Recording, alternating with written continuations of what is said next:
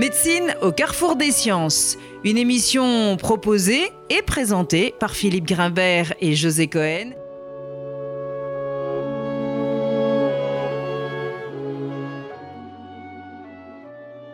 Bonjour à tous, bienvenue sur RCJ. Le thème de notre émission aujourd'hui sera consacré à l'histoire et la philosophie des sciences et des pratiques médicales, en particulier autour de l'œuvre de Georges Canguilhem et de ses prolongements dans notre actualité. Pour ça, nous avons le plaisir de recevoir aujourd'hui Jean-François Bronstein, philosophe et historien des sciences, professeur à la Sorbonne, qui a consacré une grande partie de ses travaux universitaires à l'œuvre de Georges Canguilhem et qui publie aujourd'hui aux éditions Grasset La philosophie devenue folle, une réflexion passionnante autour des questions du genre et de la bioéthique, notamment nous y reviendrons. Jean-François Bronstein, bonjour, merci d'avoir répondu à notre invitation. J'aimerais, avant de revenir sur votre livre, que nous parlions un peu justement de Georges Canguilhem, qui est souvent mal connu euh, du public, personnalité hors norme, à la fois philosophe et médecin. Georges Canguilhem a communiqué à la pensée philosophique française un élan nouveau par la puissance d'une réflexion menée au carrefour des pratiques humaines, des sciences, des techniques, de la médecine. Nous reviendrons peut-être sur l'une de ses œuvres fondamentales, Le normal et pathologique, écrit en 1943, qui est une réflexion très puissante sur les notions de normes ou d'anomalies en médecine. Bonjour, merci de cette invitation. Je suis très content de venir parler chez vous de Georges Canguilhem parce que c'est effectivement un philosophe et un médecin.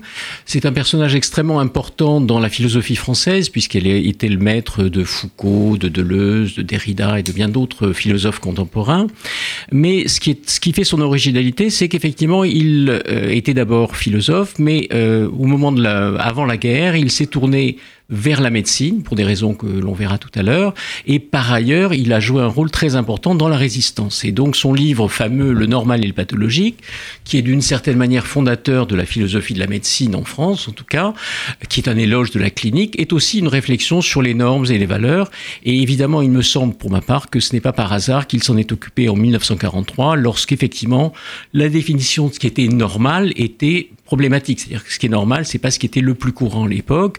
Et sa participation à la résistance est évidemment quelque chose qui a un sens pour lui. Euh, je dirais aussi que le fait que Canguilhem se soit intéressé à l'histoire des sciences par la suite, c'est quelque chose de tout à fait significatif parce que l'histoire des sciences pour lui a toujours des enjeux d'une certaine manière éthiques ou politiques au sens large. Par exemple, sa critique fameuse de la psychologie behavioriste est aussi une critique de la vision d'un homme qui serait simplement le résultat des stimuli du milieu, etc. Et donc Canguilhem est vraiment un philosophe donc j'ai eu la chance de connaître dans un cadre très particulier qui est celui de la Société des Amis de Jean Cavaillès, qu'il avait fondé pour euh, honorer la mémoire de son ami Cavaillès, fusillé par les nazis.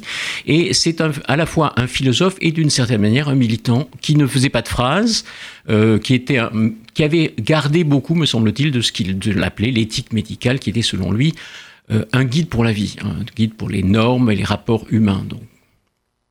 D'accord, alors quels sont les, les, les, grands axes de, de, sa pensée et de son œuvre? Alors je sais que l'exercice est, est, pas simple, mais est-ce que vous pourriez nous donner quelques indications euh? D'une certaine manière, alors il y, a, il, y a deux, il y a au moins deux axes principaux. D'abord, il y a son axe de philosophe de la médecine, et pour lui, philosophe de la médecine, ça veut dire philosophe d'un ce qu'il appelle un art euh, ou une technique au carrefour de plusieurs sciences. Donc selon lui, la médecine n'est pas simplement une application de la biologie ou de la physiologie, elle est effectivement une intervention au lit du malade, clinique. Et euh, de ce point de vue-là, il critique l'idée d'une médecine scientifique et il, ce qui l'intéresse dans la médecine, c'est qu'elle est une technique. Mais évidemment, ce n'est pas une critique de la médecine moderne et scientifique. Je connais quelques, peu de gens aussi fanatiques, si je puis dire, de la médecine scientifique que les Canguilhem. On en parlera peut-être tout à l'heure à propos de, de l'euthanasie, des choses comme ça. Mais euh, selon lui, la médecine, c'est toujours un rapport entre un malade particulier et un médecin particulier, au moins sous une forme d'idéal type. C'est comme ça que devrait être la médecine, même si elle change beaucoup. Et il critique donc, s'agissant du normal et du pathologique, il explique que le normal, ce n'est pas ce qui est le plus fréquent, ce n'est pas la moyenne, ce sont ce qu'il appelle les normes vitales, c'est l'idée de normativité, et donc chaque vivant singulier peut décider d'une certaine manière de ses normes vitales. Et s'agissant du rapport avec un médecin, dans le cas d'un malade, d'une maladie, il peut décider d'une certaine manière quel est le type de guérison qu'il accepte, quel est le, le nouveau mode de vie qu'il va euh, accepter pour la suite. Et donc ça, c'est, je dirais, l'essentiel de son œuvre c'est l'idée qu'il y a des normes, que ces normes sont plurielles, il n'y a pas une seule norme, il y a toujours plusieurs normes, Et il est possible, d'une certaine manière, comme dira son élève Foucault, de jouer sur les normes. Les normes sont plurielles et il est possible de jouer sur elles, de les transgresser, de les négocier, etc. Et donc c'est une vision beaucoup plus dynamique, si je puis dire, des normes et du normal que la vision courante qui est une vision quantitative. Et il s'élève contre cette vision quantitative des normes. Oui, donc d'où la, la, différence épistémologique entre normalité et normativité, qui sont des concepts extrêmement importants. Vous pouvez revenir sur justement ce qui différencie ces deux termes qui sont fondamentaux dans l'œuvre de Canguilhem? Bah, la, la, normativité, c'est effectivement la possibilité de, que, de choisir des normes et que ces normes s'imposent et, et instaure un certain type de rapport avec le milieu, on est en bonne santé tant qu'on est encore normatif, c'est-à-dire tant qu'on peut euh, réagir à des à des changements dans le milieu, etc. Et plus moins on est en bonne santé, d'une certaine manière, plus les capacités normatives se réduisent pour euh, Canguilhem. L'idée de normalité, c'est une idée qui, en un certain sens, est plutôt une idée effectivement statistique ou moyenne. C'est le point de vue normal. Mais pour Canguilhem, il n'y a pas à proprement parler de normalité. Chaque euh, individu vivant singulier peut choisir effectivement tel ou tel type de vie correcte, hein, de vie qui lui convienne. Et donc de ce point de vue-là, on peut pas dire que il est normal d'avoir tel ou tel type de taux sanguin, etc., telle ou telle euh, mesure. C'est le euh, l'usage que l'on en fait qui va être important. Et donc la, notion de normativité est une notion beaucoup plus euh, plastique que ne l'est la notion de normalité, selon lui. Alors le, son adversaire, pour être un peu mieux compréhensible, euh, sur la question de la normalité, c'est le statisticien belge Ketley qui parle effectivement de l'homme normal, quand Guilhem ne pense pas qu'il y a un homme normal, Chaque, chacun est normatif à sa manière. Je pense que effectivement en 43, l'homme normal n'est peut-être pas euh, ne participe pas à la résistance. Et je crois qu'il y a vraiment un aspect polémique euh, que quand Guilhem ne souligne pas et qu'on oublie quelquefois en lisant ça comme si c'était un texte neutre de philosophie des sciences. Il y a vraiment une critique de cette vision de l'homme normal, l'homme moyen à la Ketley, qui d'une certaine manière est l'homme euh, quelconque, hein, d'une certaine manière. C'est une, révolution dans la théorie des sciences de l'époque, cette place faite à la subjectivité, justement, dans, dans, le champ de la médecine Oui, euh, bah, déjà, effectivement, il n'y a pas beaucoup de philosophes qui s'intéressent à la médecine en étant médecin jusque-là.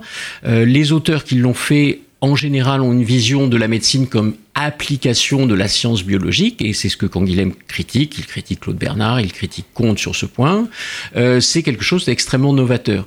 Et je dirais que ce qui est novateur aussi, et ce qui va entraîner toute une tradition en, en France chez les philosophes, c'est de devenir médecin. C'est-à-dire qu'ils ne se contentent pas de parler de la médecine de l'extérieur, il en parle de l'intérieur d'une certaine manière. Et c'est ça qui est assez fascinant chez Canguilhem, c'est cette volonté de devenir médecin parce que la médecine, ça lui donne l'expérience du particulier, du concret, de l'individuel, de l'urgence, euh, de l'éthique aussi. Et donc, tout, je crois que pour lui, la médecine, c'est aussi une école euh, de vie d'une certaine manière. Alors, d'une certaine façon, cette, cette, notion de normalité, si je comprends bien, une capacité d'adaptation de chacun à une situation particulière. C'est bien ça? Oui, c'est ça. La normativité, c'est effectivement la capacité face à des changements, par exemple, du milieu, d'y faire face d'une manière euh, souple, si je puis dire. Et effectivement, lorsqu'on est malade, les capacités de, de, réaction normative sont sans doute limitées pour lui. Donc ces capacités normatives sont une capacité de retour à la normalité? C'est dans ce, ce sens-là? Non, c'est une capacité de rechercher un nouvel équilibre entre le vivant et son milieu. Bon, l'idée qu'il reprend à d'une certaine manière, raconte, etc., c'est l'idée que l'organisme vivant ne se définit que par rapport à un milieu qui tend à le détruire. Et donc la question pour Canguilhem, c'est d'établir de nouveaux équilibres, ce qui veut dire qu'évidemment, face à une maladie grave, face à un handicap, face à un accident, on va essayer de reconstruire une vie qui est une vie autre d'une certaine manière. Il y a vraiment l'idée, il y a aussi des choses très intéressantes chez Canguilhem sur l'idée de guérison. La guérison, c'est pas le retour à l'état antérieur, c'est un autre état transformer, négocier, etc. Et il y a vraiment l'idée que le, justement le médecin et le patient sont dans un, échange effectivement qui permet de négocier d'une certaine manière l'état de guérison. Oui, bien sûr. Et, puis cette notion fondamentale finalement que vous introduisez très justement de réparation, c'est-à-dire la possibilité pour un individu de réparer un processus selon une norme qui est une norme subjective, mais qui d'une certaine façon euh, remplit cette fonction réparante très, très, très, très individuelle par rapport au processus pathologique et lui donne toute, sa dimension subjective. Oui, euh, avec l'idée qu'effectivement les normes de cette réparation sont négociables. C'est-à-dire que d'une certaine manière, on peut se dire que tel traitement sera trop lourd, tel mode de vie est trop diminué pour l'accepter. Et effectivement, dans certains cas, le, le patient peut dire, bon ben non, je préfère euh, mourir plutôt que d'être dans cet état-là sauf que c'est pas le plus fréquent. Comment, comment Canguilhem aurait-il réagi face aux nouvelles normes qui se sont instituées, par exemple dans le champ de la classification des maladies mentales et de la psychiatrie? Je pense à des concepts comme celui du deuil pathologique ou de tous ces éléments qui sont extrêmement maintenant renvoyés à une catégorisation très précise et qui laissent finalement très peu de place sur cette question de la réparation au sens individuel du terme et la possibilité de se réapproprier des normes. Je pense que de ce point de vue, enfin, il est difficile de parler à la place de Canguilhem, bien sûr, mais euh, il me semble que ce qui n'est pas acceptable pour lui, c'est effectivement l'idée de, de la que le médecin se déresponsabilise en acceptant, par exemple, les fameuses guidelines, les autres autorités de la santé ou autres, qui vont énoncer telle ou telle règle générale. Pour lui, c'est évidemment, alors ça suppose un médecin suffisamment humain et un patient suffisamment cultivé d'une certaine manière, mais c'est une négociation qui est possible euh, et l'erreur serait effectivement de penser que l'on peut faire rentrer les gens dans des cases euh, et euh, qu'il n'y a pas une négociation même autour de ces cases. C'est-à-dire que euh, et bon, par ailleurs, on pourrait montrer que certaines de ces cases aussi fabriquent quelquefois les patients euh, d'une manière très, très problématique. Bah, j'ai cité l'exemple de la psychiatrie, car il est probable, par exemple, que certaines entités comme celui de la dépression ont été fabriquées par le champ de la psychiatrie et éventuellement son corollaire euh, industriel du marché des antidépresseurs qui permettait de renvoyer un certain nombre de patients à des catégories très normées de ce que pouvait représenter, par exemple, la normalité d'un état d'humeur. Hein, et donc c'est un exemple que j'ai cité parce qu'il me paraît tout à fait adapté à ce que vous décrivez. Oui, c'est un exemple qui est, très fascinant dans le cas des, des, classifications des maladies mentales ou des nouvelles pathologies, qui est, des pathologies transient, comme disent les anglo-saxons, des pathologies mentales qui vont et viennent. Alors il y a un élève de Canguilhem, en tout cas un disciple de Canguilhem, Yann Hacking qui a écrit des choses passionnantes là-dessus et qui explique que si l'on crée effectivement des catégories dans les maladies mentales, elles fabriquent des gens. C'est-à-dire qu'il y a des gens qui vont dire ah ben cette catégorie est pour moi, alors que comme vous le dites, par exemple la tristesse euh, c'est pas une pathologie. Euh, quand on perd quelqu'un, qu'on soit triste, c'est normal d'une certaine manière. Euh, et l'idée de pathologiser cela est tout à fait problématique. c'est que je crois que ce que dit, ce que disent Foucault, quand Hacking, et d'une certaine manière laisse entendre Canguilhem, c'est qu'effectivement lorsqu'on fabrique des catégories en, médecine, et en particulier en médecine mentale, il y a des gens qui y entrent, et puis il y a aussi des intérêts socio-économiques, etc., qui vont transformer aussi tout cela. Et donc, euh, de ce point de vue-là, on perd, d'après Canguilhem, me semble-t-il, la relation simple et négociée entre un soignant et un malade. Alors, on n'est pas là dans le, le, concept, justement, dans cette phrase assez euh, euh, provocative qu'il a, qu'il a prononcée, qui est de dire il n'y a pas de pathologie objective. Est-ce qu'on est dans ce, ce Oui, c'est tout à fait ça. C'est-à-dire que l'idée, c'est que l'idée d'une pathologie objective, ça serait l'idée que la science peut, peut dire exactement ce qui est une maladie, ce qui n'est pas une maladie. Or, ça dépend d'une certaine manière, tant que la pathologie n'est pas ressentie subjectivement, on n'est pas malade. Bon, il prend l'exemple quelquefois qui avait été pris par d'autres avant lui, quelqu'un qui meurt d'un accident de la route euh, et qui à l'autopsie se révèle avoir un cancer, il est mort d'une certaine manière en santé. Il n'était pas malade tant que ce cancer ne s'était pas manifesté d'une certaine manière. C'est une vision très très polémique, si je puis dire, par rapport à la vision actuelle, qui est une vision effectivement de la détection et de la, de, la reconnaissance des maladies bien avant qu'elles ne se déclarent ou qu'elles n'existent pathologiquement et subjectivement. Là, ça rejoint totalement une, une remarque qu'on a eue d'Arnold Muni, qu'on a reçue euh, euh, récemment dans cette émission, et qui nous expliquait que les mutations génétiques, en aucun cas, n'étaient euh, le signe d'une maladie, et qu'on n'était pas malade d'une mutation génétique, mmh. mais qu'on était malade d'autre chose, de cette mutation, avec un environnement particulier de ce point de vue-là, Canguilhem va même jusqu'à dire, comme un tout bon darwinien, je dirais que effectivement ces mutations peuvent quelquefois être utiles et d'une certaine manière, à long terme, elles peuvent être utiles si elles favorisent d'autres adaptations à d'autres milieux éventuels. Et donc le la richesse et l'inventivité de la vie n'est pas nécessairement une pathologie, ça dépend effectivement du milieu où on est, du type de rapport que, que l'on a au monde. Bon, par exemple, aujourd'hui, Canguilhem est très étudié dans tout ce qu'on appelle les disability studies, les études sur le handicap, parce que effectivement, pour Canguilhem, c'est pour l'essentiel une question sociale. C'est-à-dire qu'on peut très bien, dans un monde qui fait l'effort de s'adapter à tel ou tel type de handicap, penser que le handicap, au fond, n'est pas, euh, n'est pas une, maladie au sens précis. C'est effectivement quelque chose de différent. Alors justement, au-delà du handicap et, des maladies mentales, on vit une période où la médecine n'a jamais été aussi fascinée par son, par son efficience, par son rapport euh, aux bonnes pratiques, par son rapport euh, aux recommandations et, aux normes. Qu'est-ce qu'il reste, selon vous, dans le champ de la pratique contemporaine, y compris d'ailleurs euh, dans son écueil pédagogique, dans la formation des jeunes médecins, de cet enseignement, de ce corpus idéologique de Canguilhem, aujourd'hui dans les pratiques médicales? Bah, pas l'impression qu'il en reste beaucoup. Alors je sais bien qu'il y, a des humanités en médecine qui sont enseignées aux étudiants, à mon avis, très tôt dans le cursus, à un moment où ça n'a pas de sens d'une certaine manière pour eux. Donc, quelquefois, peut-être que le nom de Canguilhem est évoqué, mais je ne suis pas sûr que son, œuvre soit vraiment mise à profit. Euh, surtout, euh, il me semble qu'effectivement, le côté, euh, ce qui me semble gênant dans, ce qu'on appelle l'éthique, la bioéthique, hein, ou le, les humanités médicales, c'est l'idée qu'il faut faire appel à des, des experts venant de l'extérieur. Ce que dit Canguilhem, au fond, il, alors son rapport à la bioéthique est très étrange, on pourra en parler, euh, parce qu'il aurait pu la croiser. Hein. Il est mort en 95, donc ça existait déjà.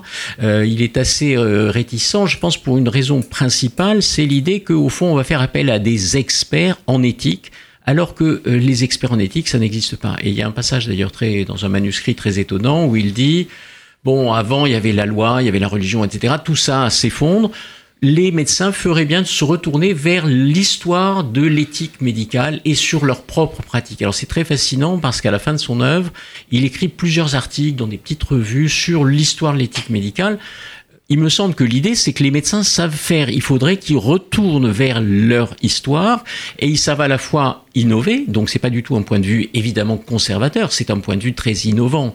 Euh, Canguilhem est vraiment un fanatique hein, de la médecine au sens traditionnel. C'est pas du tout un philosophe du soin au sens que ça on donne aujourd'hui aux soins, c'est un philosophe de la cure, hein, de, la guérison autant que faire se peut, euh, et il pense que effectivement les médecins savent faire. Et donc euh, de ce point de vue-là, c'est amusant, il est très réticent à l'égard des philosophes qui prétendent donner des leçons de morale aux médecins, la bioéthique, ou des philosophes qui prétendent donner des leçons de métaphysique aux médecins, la philosophie du soin aujourd'hui.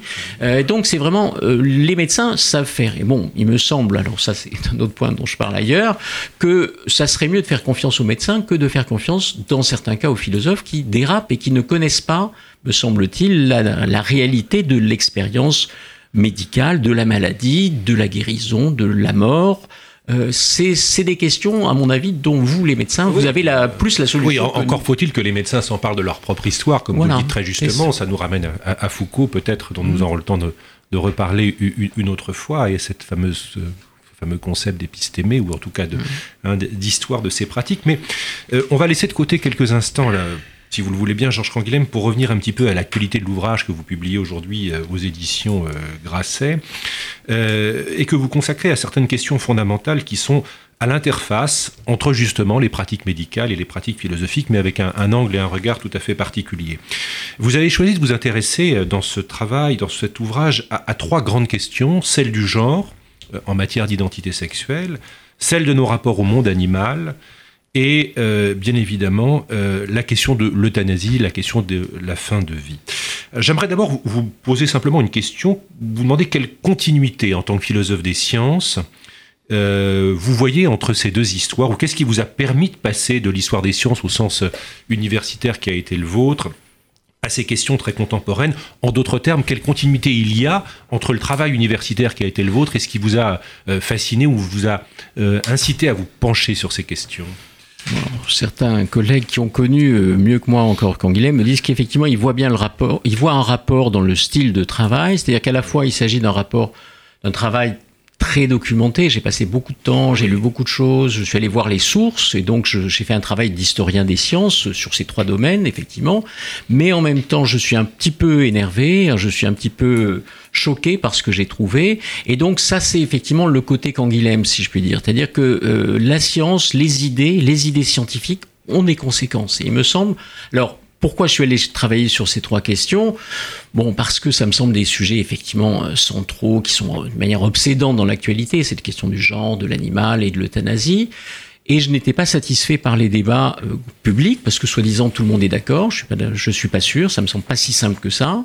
Et dans les dans les domaines spécialisés qui sont aux États-Unis et dans les pays anglo-saxons consacrés à ça, gender studies, animal studies, bioéthique, il me semble que là aussi il n'y a pas de euh, discussion possible. Et effectivement, je suis un universitaire, donc selon moi, et à la Canguilhem, on a le droit de parler quand on est à l'université. Et donc, je suis allé voir ce qui se passait et j'ai ramené un certain nombre de découvertes, à mon avis, euh, parce que c'est les propositions principales des fondateurs de ces disciplines. Hein, ce ne sont pas des, des hurluberlus, ce ne sont pas des extrémistes, sont au mieux absurde, souvent ridicule et quelquefois extrêmement choquante. Et donc c'est pour ça que j'ai écrit ce livre. Alors vous, vous rassemblez donc ces, ces, trois questions hein, dans votre ouvrage. Est-ce que vous pourriez nous préciser en quoi elles procèdent ou non d'ailleurs, selon vous, d'un même corpus idéologique? Oui, alors effectivement, c'est d'abord parce que c'est les trois sujets les plus importants, mais il me semble qu'il y a un point commun dans tous ces, toutes ces questions, c'est l'idée d'un effacement des limites. L'idée qu'il faut effacer les limites, entre les sexes, il n'y a pas de différence sexuelle, euh, le corps n'existe pas, donc on peut choisir son genre à volonté, ce qui me semble évidemment absurde, c'est très simpliste. Euh, il n'y a pas de différence entre l'homme et l'animal, nous sommes des animaux comme les autres, ce qui me semble absurde. Bon, je suis évidemment darwinien, mais nous ne sommes plus des animaux comme les autres. Et l'idée que la vie et la mort, c'est une question technique. Il n'y a pas de sacré autour de la mort. C'est pas tragique. C'est une question technique, hein, comme disent les transhumanistes. C'est un problème technique. La mort, ça va vite être réglé. Tout ça me semble absurde. Et surtout, ça me semble absurde parce que c'est une vision, cela vise à dissoudre l'idée d'humanité. C'est-à-dire que l'homme n'existe plus comme euh, ayant une identité sexuelle comme étant différent de l'animal et comme ayant un problème, plus qu'un problème, une question tragique à affronter, qui est la mort. Et donc c'est ça qui me... Mais pourtant, si, si, on prend l'exemple des gender studies, justement, leur positionnement est de ramener de l'humanité euh, à cette question-là, c'est-à-dire de ramener de l'humanité par rapport à une souffrance euh, sur des identités comme pour la, comme pour la souffrance animale d'ailleurs. Et là, je voudrais bien que nos auditeurs ne, soient pas bien sûr. entraînés dans une confusion. Il ne s'agit pas de parler de la souffrance animale, c'est pas votre objectif. Oui, vous faites bien de me faire préciser de quoi il s'agit parce que, évidemment, je ne suis pas favorable aux discriminations ou aux problèmes autour des transgenres, je ne suis pas favorable à l'abattage animal qui est tout, euh, à fait abject, et je ne suis pas favorable euh, des, hostile à l'idée d'une mort apaisée, bien, bien évidemment. Mais, euh, c'est là que se situe la difficulté du débat, à mon sens, justement. Oui, bah, c'est la, question comment on passe de l'un à l'autre? C'est-à-dire qu'effectivement, voilà, voilà, il me semble que c'est alors c'est la problématique euh, courante de ce qu'on appelle la pente glissante. Et effectivement, je pense que les fondateurs de ces disciplines descendent la pente glissante à fond de touchous, hein, d'une certaine manière, parce que ils ne voient pas que euh, s'agissant, par exemple, de la question du, du genre, il n'est pas question de nier qu'il y ait des déterminants culturels dans la sexualité, que dans certains cas, effectivement, l'identité de genre soit problématique, mais dire que le genre c'est au choix, c'est quelque chose quand même de compliqué parce que il y a le corps quand même, et donc euh, ce, qui, ce qui se passe chez certains de ces auteurs, c'est qu'ils vont jusqu'à dire qu'effectivement, il y a une infinité de sexes, ou que le sexe n'existe pas, ou qu'on peut passer à volonté d'un sexe à l'autre ou d'un genre à l'autre. Il me semble que c'est pas si simple que ça. D'autant que, comme je le disais tout à l'heure, lorsqu'on crée des catégories de cet ordre, il y a effectivement de, alors les dysphories de genre aux États-Unis explosent en ce moment parce que, au fond, ça fait partie de l'offre. Et on, on indique à des enfants ou des adolescents qui sont bien sûr dans une certaine euh, hésitation sur leur, leur sexualité, on leur dit le genre, c'est ce que vous choisissez. Bon, dans les prochaines normes en Écosse d'éducation dans le primaire, c'est mmh. votre genre, c'est ce que tu le choisis ton genre. Non, c'est pas si simple que ça. Pourquoi pas on choisit son genre, mais en tenant compte de ce fait qu'on a une anatomie. Alors, il y a évidemment des cas rarissime de d'hésitation absolue sur l'anatomie, mais c'est quelque chose quand même qui me semble-t-il est euh, problématique. Et même chose pour les animaux, c'est-à-dire que euh, de partant de l'idée qu'il faut pas maltraiter les animaux, euh, Singer, qui est le fondateur de cette théorie, dit bah, pourquoi ne pas plutôt faire des expérimentations sur les comateux plutôt que sur des animaux en bonne santé? Ce qui est cohérent, si on pense qu'il y a une continuité, il n'y a pas de mmh. limite. Alors, euh, je vois justement, si on s'arrête quelques secondes sur la question du, genre, et en vous entendant parler du transhumanisme, je me disais finalement que euh, on comprend bien aussi pourquoi peut-être cette question du genre passionne à ce point-là un certain nombre de théoriciens de ce transhumanisme, car c'est aussi peut-être d'une certaine façon une avant-garde de cette modernité transhumaniste qui consiste à en finir définitivement avec l'assignation à un processus limitant, ou en tout cas limité, qui permette en tout cas de le dépasser volonté Est-ce qu'il n'y a pas d'une certaine façon justement une extrême modernité de cette question? Oui, c'est un problème contemporain et qui n'est pas limité à ce domaine. Alors par exemple, quelqu'un comme Haraway qui est l'inventeur du mythe du cyborg, hein, cette idée que le cyborg, cette fusion de l'homme et de l'organisme mécanique est possible et souhaitable, euh, va dans le même sens.